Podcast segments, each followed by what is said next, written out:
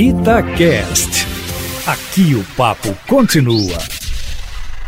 Eu dizia ontem aqui que aquele passeio de moto pelo Rio de Janeiro, na companhia do presidente Bolsonaro, iria acabar sobrando para o general Eduardo Pazuello. E por um motivo simples, militar da ativa não pode participar de atos políticos como já alertava na quarta-feira ao depor na Câmara dos Deputados o general da reserva e chefe do GSI, Augusto Heleno, de forma que Pazuello está em dificuldades, a menos que o general Braga Neto, que negocia com o alto comando do Exército uma, digamos, saída honrosa para o ex-ministro da Saúde, consiga, por exemplo, demonstrar que o ocorrido no Rio de Janeiro domingo não foi um ato político partidário, mas, pelo que se nota, o Exército zeloso, como se sabe, de sua missão institucional e vicioso de sua disciplina, não quer passar a mão na cabeça do general por ter se sentido desobedecido, como, aliás, reconheceu ontem cedo o general Mourão, vice-presidente da República, que sugeriu até que Pazuello fosse mandado para a reserva,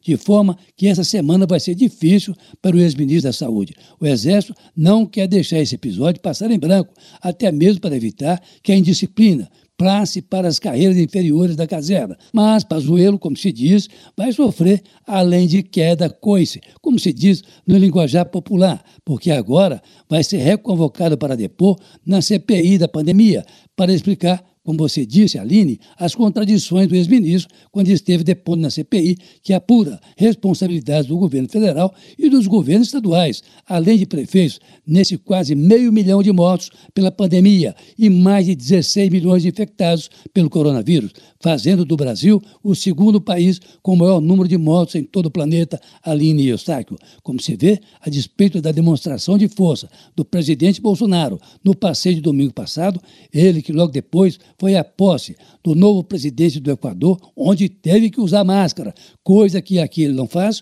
o governo está na expectativa de que o presidente da CPI, Omar Aziz, do PSD de Manaus, comece a ouvir também governadores e prefeitos. Pelo menos nove governadores e doze prefeitos já estariam na mira da CPI, a fim de que explique como gastaram o dinheiro que receberam do governo federal para o combate à pandemia, sobretudo onde a Polícia Federal já teria algum indício de supostas essas irregularidades, o que significa que, mais uma vez, as reuniões da CPI serão acaloradas, a começar por hoje, quando depõe Mayra Pinheiro, secretária de Gestão do Trabalho e Educação do Ministério da Saúde, que ficou conhecida como Capitã Cloroquina, por defender o medicamento que não tem eficácia comprovada contra a Covid-19. Mas a expectativa mesmo é sobre o que poderá acontecer com o ex-ministro Pazuello, que, aliás, citou Mayra Pinheiro em seu depoimento e, por isso, ela está sendo chamada a depor hoje Aline Eustáquio. Carlos Lindenberg, para a Rádio Itatiaia.